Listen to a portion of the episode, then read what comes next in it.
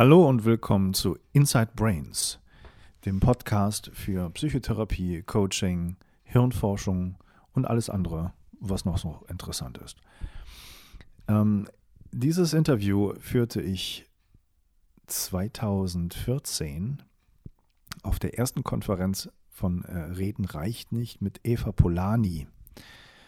Eva Polani ist eine österreichische Psychotherapeutin für Kinder, Erwachsene und Paare. Arbeitet hauptsächlich mit einem riesigen Methodenspektrum von Hypnose, Psychotherapie, Eye Movement Integration, Ego State Therapie, Impact Therapie, Somatic Experiencing und, und, und, und, und. Das Gespräch war hochinteressant. Es hat viele Dinge angesprochen und es kamen viele Dinge auf den Tisch, die ähm, es wert sind, sich anzuhören, was für politische Dimensionen es von Psychotherapie gibt. Ähm, Pornografiesucht bei Männern, ähm, Geburtshypnose, wie sie damit arbeitet.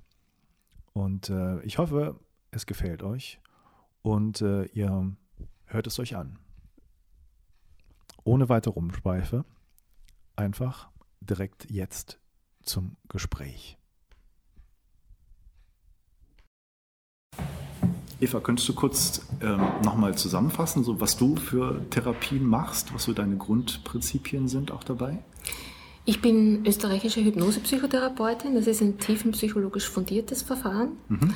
Ähm, dann habe ich äh, Ego-State-Therapie-Ausbildung, bin Trainerin und Supervisorin für Ego-State-Therapie. Dann ähm, bin ich Trainerin und Supervisorin für Eye Movement Integration. Das ist eine Neurotherapie, die mit Augenbewegungen arbeitet. Ja. Dann bin ich Trainerin für Impact-Therapie. Ich habe über den Gottmanns alle drei Level der Paartherapie-Ausbildung mhm. gemacht. Mhm. Ich habe das gesamte Curriculum von Fried Gallo gemacht. Mhm. Und ich bin Somatic Experiencing äh, Therapeutin. Okay. Ja. Ähm, und wie kommt es, dass du so viele Methoden ich hast? Ich bin noch Zaubertherapeutin, habe ich ah, das gesamte, die gesamte Ausbildung Nein. bei der Annalisa Neumeier gemacht. Ah, genau, die habe ich vorhin gerade gesprochen. Ja, genau, mhm. da bin ich im ersten Kurs dabei gewesen. Cool. Also ich, so ich bin erste. ein großer Zauberfan. Mhm. Ähm, wie kommt es, dass du so viele Fortbildungen und ähm, Therapien gemacht hast? Das hat schon während meiner Ausbildung begonnen. Ich kann mich noch gut erinnern, das wird vielleicht nicht so gut ankommen, aber es ist wahr. Äh, ich habe meinen Ausbildner gefragt, ob er mir etwas über äh, Trauma und Dissoziation sagen kann, weil mich das sehr interessiert hat. Und er hat mir gesagt, er weiß dann nicht so viel davon, aber wenn es mich interessiert, soll ich doch das Buch ähm, von der Claire Fredericks und ähm, Shirley McNeil lesen. Das ja. habe ich dann auch gemacht und bin dann un unmittelbar straight ahead äh, in eine Psychotraumatologie-Fortbildung gegangen und habe dann bemerkt, dass ähm, das, was, äh, was ich lerne, und ich habe sehr viel gelernt und eine sehr fundierte Psycho tiefenpsychologische Ausbildung, dass die Interventionen mir aber zu wenig waren ursprünglich sicherlich aus einer Unsicherheit heraus. Mhm. Ja, also ich denke, wenn wir so viele Methoden suchen, so viele Interventionen lernen wollen, dann ist es also schon so ein bisschen ein Perfektionismus, der dahinter steckt, ja, ein ganz ein, ein persönlicher Perfektionismus, hat aber dann bei mir sehr bald dieses in, in in Freude und Lust eigentlich äh, um, umge, umgeschwenkt, mhm. ja, weil ich mir so gedacht habe, es ist, ich erlebe mich lustvoll und ich erlebe mich freudig, lustvoll, wenn ich meinen Patienten was anbieten kann. Mhm. Und ich sage immer, alles, was ich gelernt habe, das trage ich so wie einen Bauchladen vor mir. Und ähm, ich habe vor zwei Tagen gesagt, mir geht die Luft nicht aus, ja, weil ich immer in meinem Bauchladen irgendetwas drinnen habe, mhm. ähm, was ich dann rauszaubern kann. Mhm. Ja. Und ähm, das bleibt dann, man bleibt im Prozess. Das hat also nichts damit zu tun, dass man dann besser ist als andere, mhm. sondern ich fühle mich einfach kompetenter. Mhm. Ja? Also ich denke, das ist so der, Ur, der Ursprung. Das Zweite, was sich jetzt dann am Schluss entwickelt hat, ähm, ist mit Somatic Experiencing. Das war mein Missing Link. Die Körpertherapie ist ja nirgends vorgekommen. In Österreich ist es eher so, dass wir den Körper äh, außen vor lassen. Also wir mhm. berühren nicht oder so. Der, wir sind sehr analytisch, sehr hm, mhm. straight. Ähm, und plötzlich lerne ich also ähm, etwas kennen, was so ganz konträr ist. Und genau dort war ich mit meinen äh, traumatisierten Patienten. Es hat gut geklappt, die Therapien waren gut, aber es ist immer ein Stück Rest geblieben. Mhm. Und wie ich dann äh, Somatic Experiencing äh, kennengelernt habe, habe ich plötzlich bemerkt, und zwar an mir selbst, dass dieser Rest weg ist. Mhm. Ähm, habe ich ja auch angesprochen, ja, es gibt oft so eine eigene Erleuchtung. Ja wie ich das bemerkt habe, dass ähm, meine Reste restlos weg sind, habe ich gewusst, das brauche ich. Und das ist es. Also mhm. das ist so diese Allumfass das Allumfassende. Mhm. Ja. Ja. Und okay. ich habe auch so das Gefühl, dass ich hiermit jetzt am Ende bin. Ja, ich mhm. habe nichts Neues gesehen, wo ich sage, das würde mir noch helfen ah, oder das okay. würde mir noch mhm, fehlen. Mhm, interessant. Ja. Das wäre ja. meine Frage gewesen, ob ja. du noch irgendwie hier was erfahren hast, was dir direkt was für deinen neuen therapeutischen Alltag was bringt. Meine Neugierde ist natürlich da. Mhm. Ja, und ich habe mit, äh, mit dem Herrn Hase ausgemacht, dass er bei mir EMI lernt und ich bei ihm EMDR. Okay. Ähm, ich habe auch kurz jetzt überlegt, ob Brainspotting interessant wäre. Ich will es gern kennenlernen, weil ich mir ein Bild davon machen möchte. Mhm aber es besteht nicht mehr so diese Notwendigkeit. Ich habe das Gefühl, dass ich jetzt ganz gut ausgestattet bin, mhm. speziell mit der Ego-State-Therapie äh, und mit der Impact-Therapie und Somatic Experiencing. Ja. Und das fundiert auf einem wirklich guten Modell der Hypnose-Psychotherapie, mhm. die in Österreich anders ist, als es in Deutschland ist, darf man nicht vergessen. Ja? Okay. Also bei uns ist die Psychotherapeutenausbildung sehr umfangreich, sehr lang, hat sehr viele Stunden. Mhm. Ähm, ja, dadurch ähm, ergibt sich halt dann auch nachher auch ein bisschen was anderes. Ich habe nicht vorher Verhaltenstherapie gemacht oder Psychodrama. Mhm. Ich habe von klein auf quasi Psychotherapie, also Hypnose-Psychotherapie gelernt. Ja. Und wo sind denn noch die Unterschiede von rein Hypnosetherapie? Gibt es da wirklich ganz konsequente, ganz äh, andere Wege, die man da macht? Selbstverständlich. Also wir haben nicht nur die Ericksonsche oder Ericksonianische äh, mhm. Psychotherapie oder Hypnosetherapie, mhm.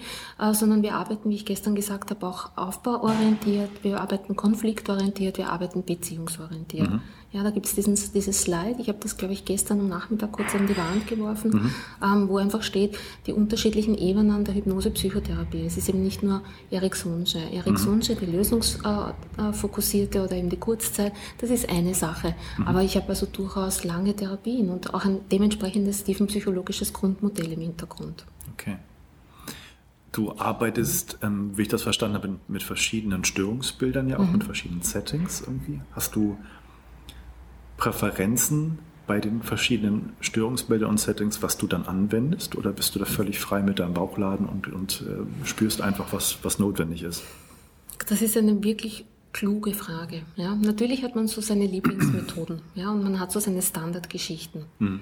Ähm, was ich mache, ist, ähm, so wie ich es auch gesagt habe, wenn jemand zu mir kommt, schaue ich immer zuerst Chaos oder Rigidität. Ja, also mhm. ich versuche mich auf diesem, Spe auf diesem Spektrum irgendwo einzuteilen, ja, einzufinden. Und dann ähm, das Zweite, was ich mache, ist, dass ich mir die Psychodynamik anschaue. Ja, mhm. So es ein strukturelles Problem ist, jetzt im Sinne von, ähm, dass der ein Entwicklungsdefizit hat, der mhm. Patient, der kommt. Ja. ja. Parallel dazu laufen natürlich auch die Kurzzeitdinge durch. Ja. Ich muss nicht mit jedem Patienten Langzeittherapie machen. Ich kann durchaus auch mit fünf oder mit zehn Stunden oder vielleicht manchmal weniger, wenn ich nur EMI mache, mit zwei oder vier Stunden Auslangen finden. Mhm. Ich versuche mich immer vom, vom Niedrigsten hinauf zu arbeiten. Mhm. Ja. Ich denke, das ist eine durchaus ähm, okay. ökologisch gute Haltung. Ja. ja. Ähm, Anfangs, wie ich begonnen habe, äh, Ego-State-Therapie zu lernen, habe ich irgendwie lauter Ego-State-Disorders gesehen. Ja, das hat sich mittlerweile eingependelt. Ja, das ist so Anfängergeschichte. Ja, du siehst halt das, was du lernst, siehst du. Ja, ob du es möchtest wieder, oder wie der Hammer, wo man immer die Nägel genau. hat. Mhm. Ja, also dann hast du überall hörst du irgendwie Teile. Wobei ich ja heute auch gehört habe, Gunter Schmidt und, und auch die anderen sprechen durchaus sehr viel von Teilen. Ja. ja. Aber ich halte mich nicht so strikt an ein Modell. Mhm. Ja. Ich glaube, dass das auch wichtig ist, dass man nicht zu strikt ist. Man soll sein Modell haben ja. als Behandlungsleitfaden, aber man kann auch durchaus flexibel sein und ein bisschen ausweichen. Mhm. Ich denke mal, Handlungsregeln sollten ja immer flexibel sein, weil die Situationen ja fast immer neu sind oder man so versucht es. immer Muster zu erkennen, aber muss ja trotzdem flexibel sein, ja. auch eine neue Situation zulassen zu können. Aber weißt du, als Therapeut, als Psychotherapeut arbeitest du ja eigentlich sehr stark mit der Beziehung, mhm. auf der Beziehungsebene und nicht auf der Sachebene. Und da sehe ich die Gefahr ähm, bei der reinen Ericksonschen Bezie äh, der Hypnose, ja, ja, dass hier sehr oft Sach auf Sachebene gearbeitet wird, mhm. ja, ähm, aber die Beziehungsebene Beziehungsebene vielleicht ein Stück weit zu wenig betont wird. Okay. Für, meine, für meine Begriffe. Ja. Ja? Also ich möchte immer eine gute, Beziehungs, eine gute, eine gute Beziehungsgestaltung haben. Mhm. Und damit meine ich mehr als nur Rapport. Mhm. Ja? Dann, damit meine ich auch, ähm, dass ich meinen Klienten gut beobachte oder meine Patienten gut beobachte, wann zum Beispiel ihr Social Engagement System wieder an Bord geht, mhm. ja, sich wieder online schaltet. Das mhm. hat ja etwas mit Beziehung zu tun. Ja. Das bedeutet auch, dass ich ihnen dabei behilflich bin, dass ich sie mentalisiere, dass ich all diese Dinge einfach nachhole, die sie nicht bekommen haben in mhm. ihrer Kindheit. Mhm. Ja, das läuft so nebenbei mit. Okay. Ja. Ich habe mal so ein paar Fragen, die ich äh, schon versuche zu stellen, so ein bisschen mhm. so einen roten Faden zu bringen, aber trotzdem auch so ein bisschen aus dem Bauch heraus, was sich dann halt ergibt. Und ähm, äh, ich dachte bei dir auch bei dem Vortrag und auch jetzt, wenn ich dich gehört habe und wie du, wie du es jetzt erzählst, und auch wie du über das Thema Eklektizismus, ich kann es auch kaum aussprechen. aussprechen, das ist ganz schlimm, ganz schlimmes Wort, ähm, darüber das redest. E ja, das E-Wort, genau. Das ja, ähm, du meintest, es wird auch als Schimpfwort benutzt und das, das denke ich auch. Es ist ja also gewisse, ein gewisser Vorwurf da drin, auch wenn man sich einfach, wie du das beschreibst, aus dem Bauchladen bedient, die Methoden sozusagen ähm, vielleicht auch mal aus ihrem theoretischen äh, Kontext herausreißt. Ähm, und die Gefahr oder der Vorwurf, der, den man ja machen könnte dabei, ist ja, dass man äh, sozusagen die Hintergründe dabei, wie das entstanden ist und was der, der Sinnzusammenhang dieser Therapie ist, dann nicht mehr beachtet, sondern einfach das für sich benutzt. Das ist das, was vorgeworfen wird. Das ja. ist das, wenn man es negativ verwendet. Genau. Ich bin dafür, dass wir ein, ein, wirklich solides Grundmodell haben. Mein wirklich solides Grundmodell ist das tiefenpsychologische Grundmodell, das ich verwende in der Hypnosepsychotherapie. Und mhm. das ist mein Grundmodell. Davon gehe ich nicht weg. Okay. Das bedeutet aber nicht, dass ich nicht andere Ansätze hier hinein integrieren kann oder anpassen kann. Ja. Ähm, ich denke, dass es eine berufspolitische Geschichte auch ist und es wird auch in Deutschland so sein, ja, dass jede Methode versucht ist, also methodenspezifisch zu bleiben. Wir sind auch angehalten, per Gesetz methodenspezifisch zu arbeiten. Mhm. Ja. Okay. Ähm, ich glaube, dass wir uns damit sehr viel ähm, sehr viel das Leben schwer machen, wenn ich nur methodenspezifisch bin. Ja, und ich möchte es mir nicht schwer machen. Ich mhm. möchte ein leichtes Leben haben. Ich mhm. möchte Spaß haben in meiner Arbeit. Ich möchte Lust empfinden in meiner Arbeit. Ähm, ich möchte handlungsfähig bleiben in meiner Arbeit. Und wenn ich etwas finde, was ich aufbauend auf meinem Modell, auf dem tiefen psychologischen Modell verwenden kann, dann mache ich das auch. Mhm.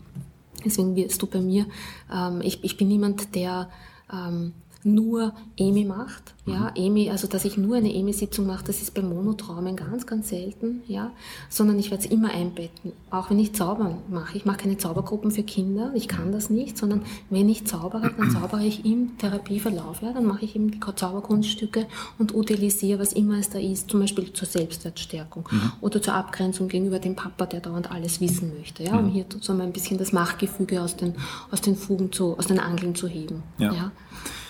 Also Eklektizismus ja, aber basierend auf einem guten Grundmodell. Ja, das, das war mir nochmal wichtig nachzufragen, weil ich denke persönlich, dass man ähm, sich zwar aus vielen Sachen bedienen kann, und aber sich etwas vormachen würde, wenn man glaubt, man hätte kein Grundmodell dabei.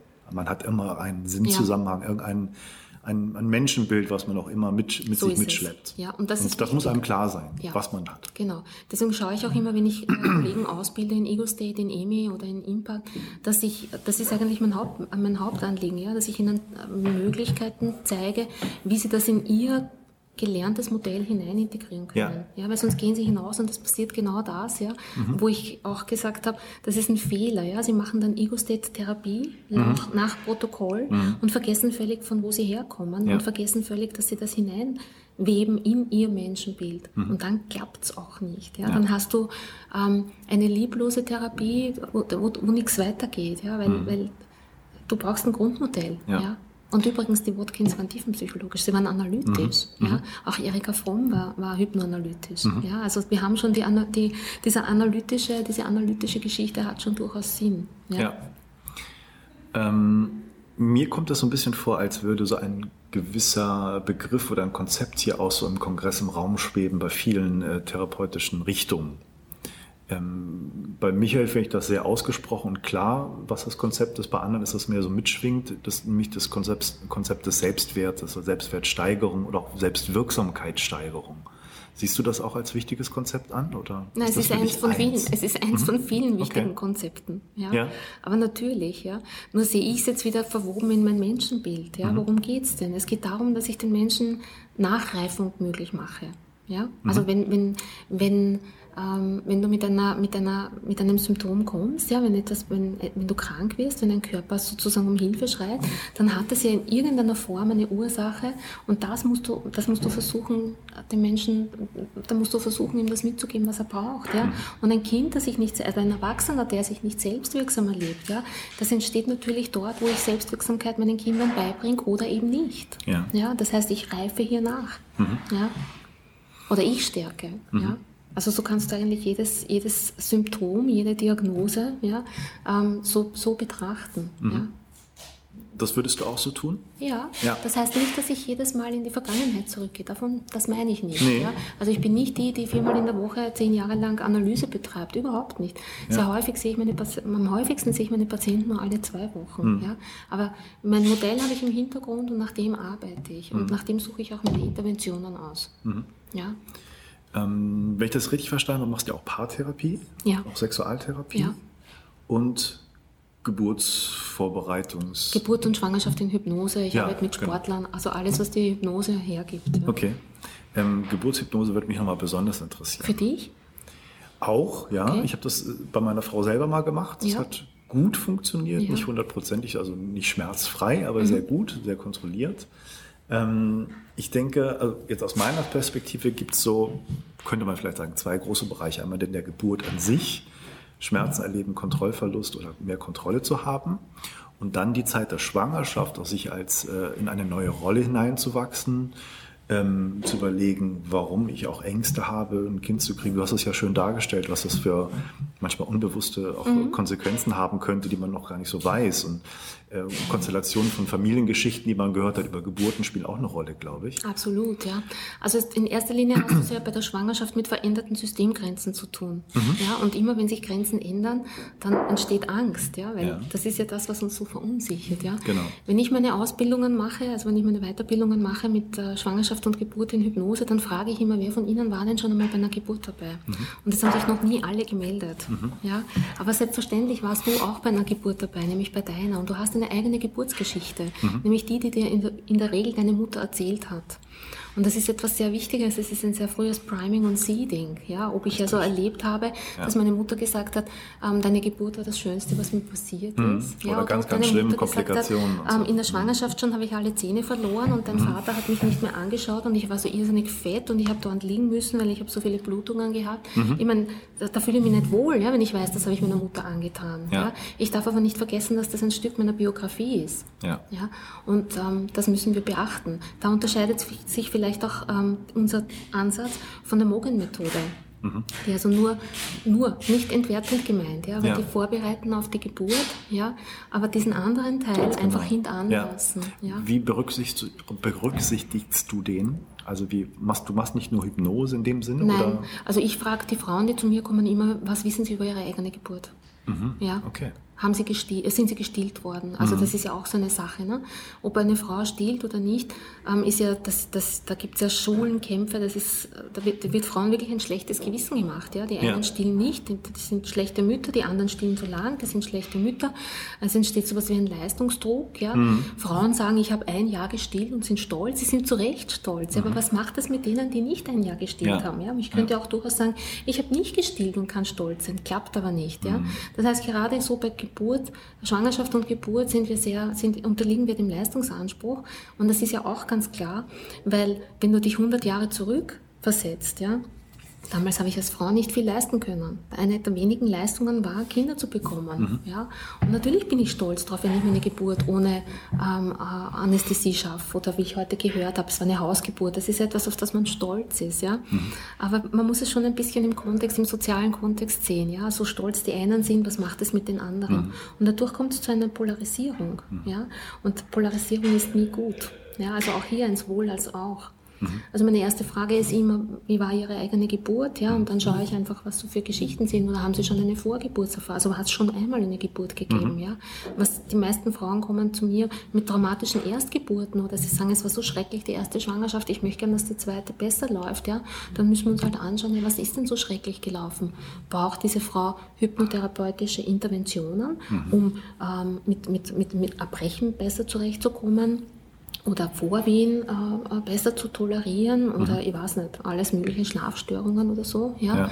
Ähm, oder braucht ihr vielleicht etwas ganz etwas anderes, mhm. ja, weil Schuldgefühle dranhängen, weil der Leistungsfaktor ist. Wie oft hat, hast du einen Notgeiserschnitt und die Frau sagt, sie, ähm, sie fühlt sich nicht als Mutter. Ja. ja sie, und zwar nicht nur, dass sie sich betrogen fühlt um ein Geburtserlebnis, mhm. sondern dass du ihr effektiv diese Leistung Geburt nicht ermöglichst, ja. ja. Und das wiederum führt zu Bonding-Problemen, ja. Und ich meine, das wiederum wirkt sich aus auf das Kind, das das irgendwann einmal ein Erwachsener wird. Ja?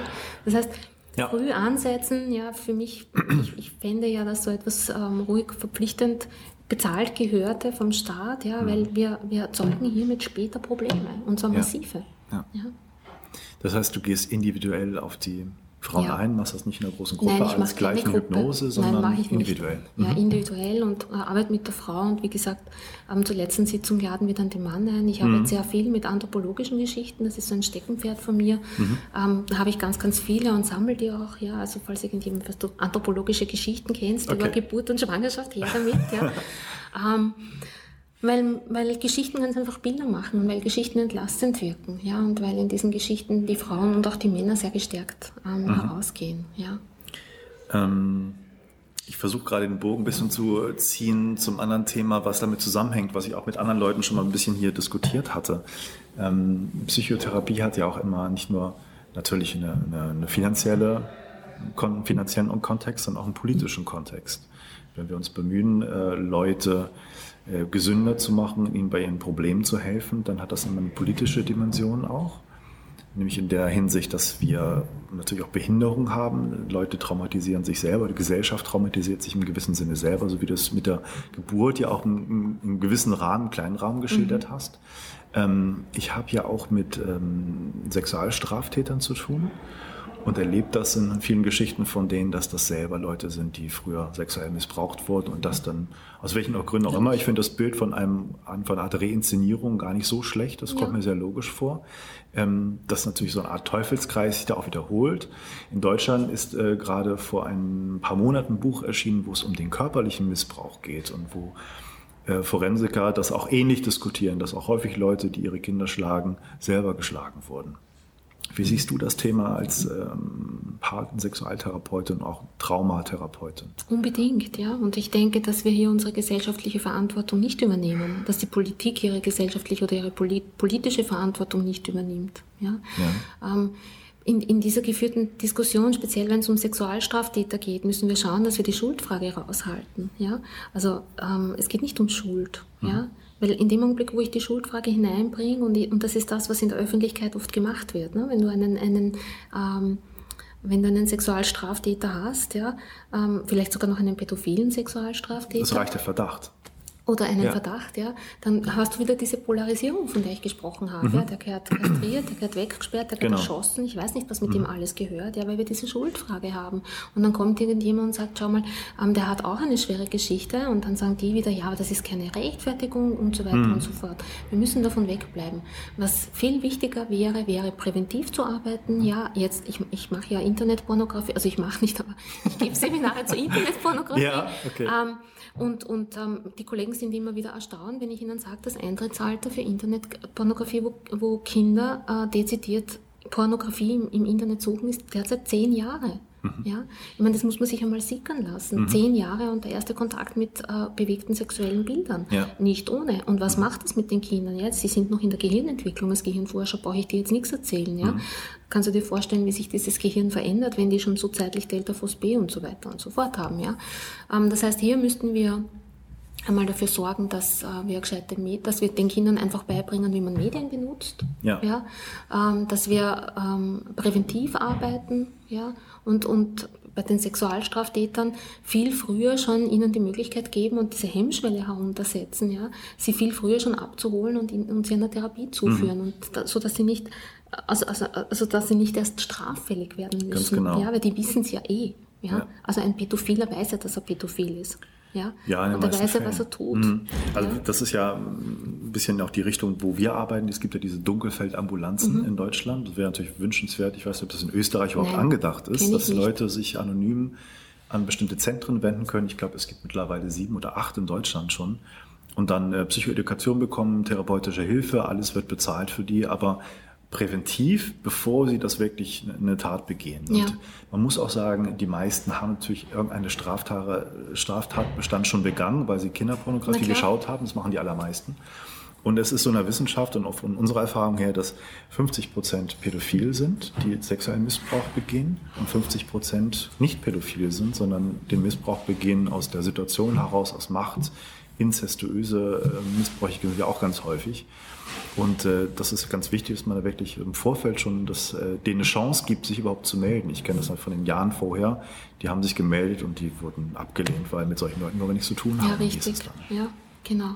Ja. Und da wäre natürlich wünschenswert, wenn das auf andere Länder irgendwie sich weiter ausweitet. Ja. Und, ähm, also das ist irgendwie so mein, mein, mein Wunsch, ja. Deswegen mache ich mache halt jetzt Ausbildung oder ich, ich mache Fortbildungen bei Psychotherapeuten, um hier anzufangen. Ja. Weil politisch kann ich nichts verändern. Hm. Aber ich kann das, ich kann zumindest die Therapeuten ein bisschen dafür sensibilisieren, ähm, was Sache ist, wo Ja. wir nicht hinschauen wollen.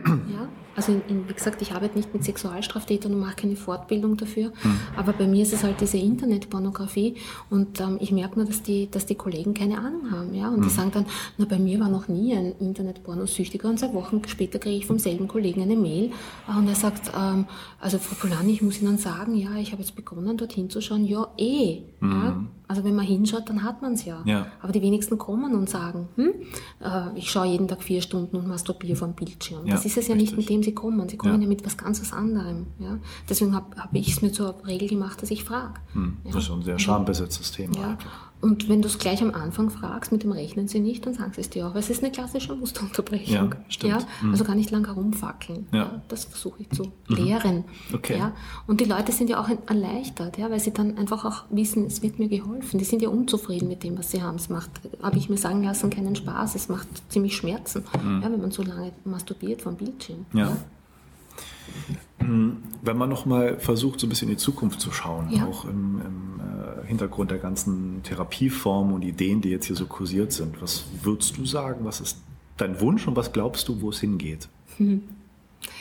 Ähm, ich denke, dass wir ähm, zunehmend integrativ arbeiten werden und dass ähm, wir die Körpertherapie hineinnehmen. Ja? Also das ist auch das, was hier an diesem, an diesem Kongress sicherlich auch, äh, auch gezeigt wird, ja, diese Integration von den Methoden. Ja. Ähm, es wird der Weg nicht daran vorbeiführen. Wie das politisch und, und finanziell abrechnungsmäßig wird es nicht durchzusetzen sein. Aber ich glaube, dass wir Therapeuten uns mehr und mehr davon liberalisieren. Ihr in Deutschland habt es schwieriger. Ich in Österreich kann eigentlich machen, was ich möchte. Ich muss es nicht begründen, noch nicht. Vielleicht kommt das noch. Dann Das hat ich ein auch Schweizer auch erzählt, dass er nicht so Probleme hätte. Genau, nein, Mhm. das ist also bei euch ganz, ganz streng. Ja. Ähm, bei uns ist es so, wenn ich etwas gelernt habe, dann kann ich es auch machen. Ja. Aber ich muss eine Grundmethode haben. Dadurch habe ich sehr, sehr viele Freiheiten. Ah ja, okay. Ja. Also ich denke, dass wir zunehmend integrieren werden und integrativ, integrativ arbeiten werden. Mhm. Immer auf dem äh, Gerüst, auf dem Grundgerüst meiner erlernten Methode mit meinem äh, Menschenbild. Ja. Also ich, ich glaube, dass das was ganz was Wichtiges ist, dass man sich irgendwann einmal entscheidet, ja, welchem Menschenbild folge ich, ja, welchem, was ist mein Grundgerüst, ja, bin ich jetzt humanistisch oder hm? Ja. Ähm, und darauf aufbauend. Mhm. Ich brauche eine Heimat. Ja? Darum sage ich, meine Heimat ist die Ögertab und das wird sie meine Mutter, das wird sie immer sein. Mhm. Ja? Und alles andere, was ich dazu nehme, das kann ich schauen, wie kann ich es integrieren, wie kann ich meine Heimat vielleicht ein bisschen öffnen für Neues. Wir hatten jetzt ähm, das erste Mal Ego-State-Therapie-Fortbildung, ja, also ein Seminar angeboten. Dafür habe ich jetzt, glaube ich, fünf Jahre gekämpft oder so. ja. Ja. Ähm, das, das ist es, ja. Also immer dranbleiben und schauen einfach, ja, ich weiß was Gutes, schau mal, das könnte uns helfen, aber wie kann ich es denn in meine Methode so integrieren, dass sich die Vereine, die Ausbildungsvereine nicht zu fürchten beginnen Ja. und dass sie sich auch damit identifizieren können. Okay. Ja.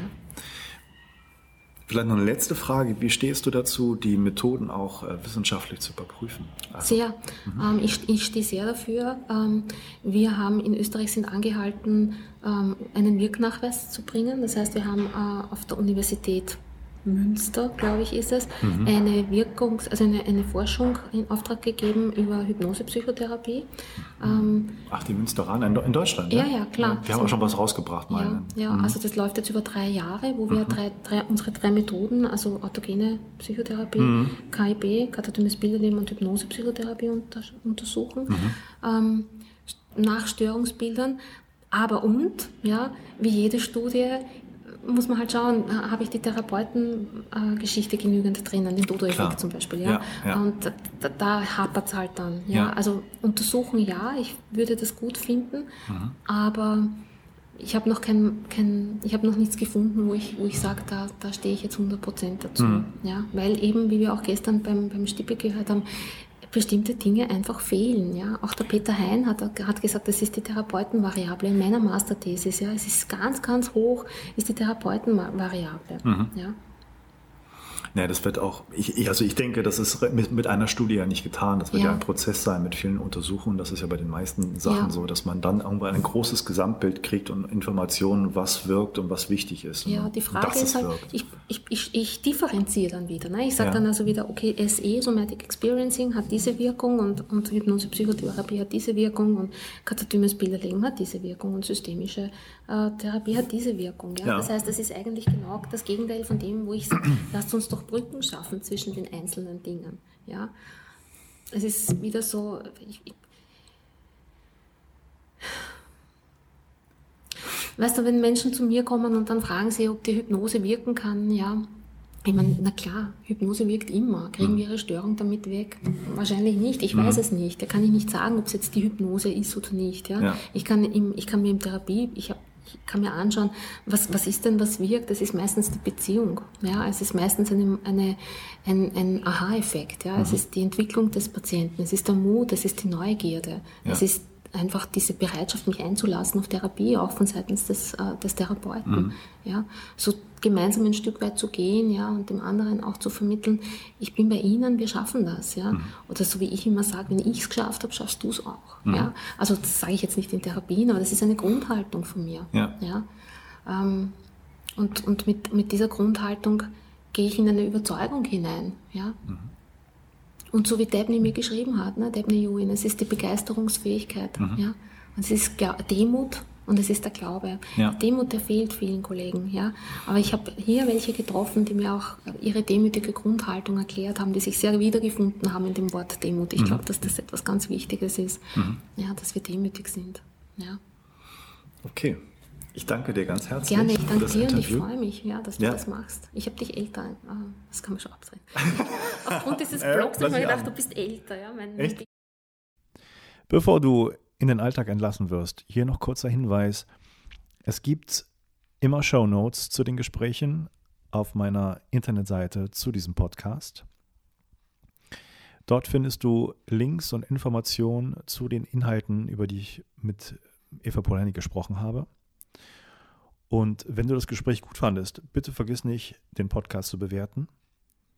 Ähm, noch ein Hinweis: In einigen Wochen gibt es Teil 2 mit Eva Polani, ein aktuelles Gespräch, in dem sie nochmal genauer ihre Art, Hypnotherapie zu machen, EMI zu machen, Ego State zu machen, erklärt.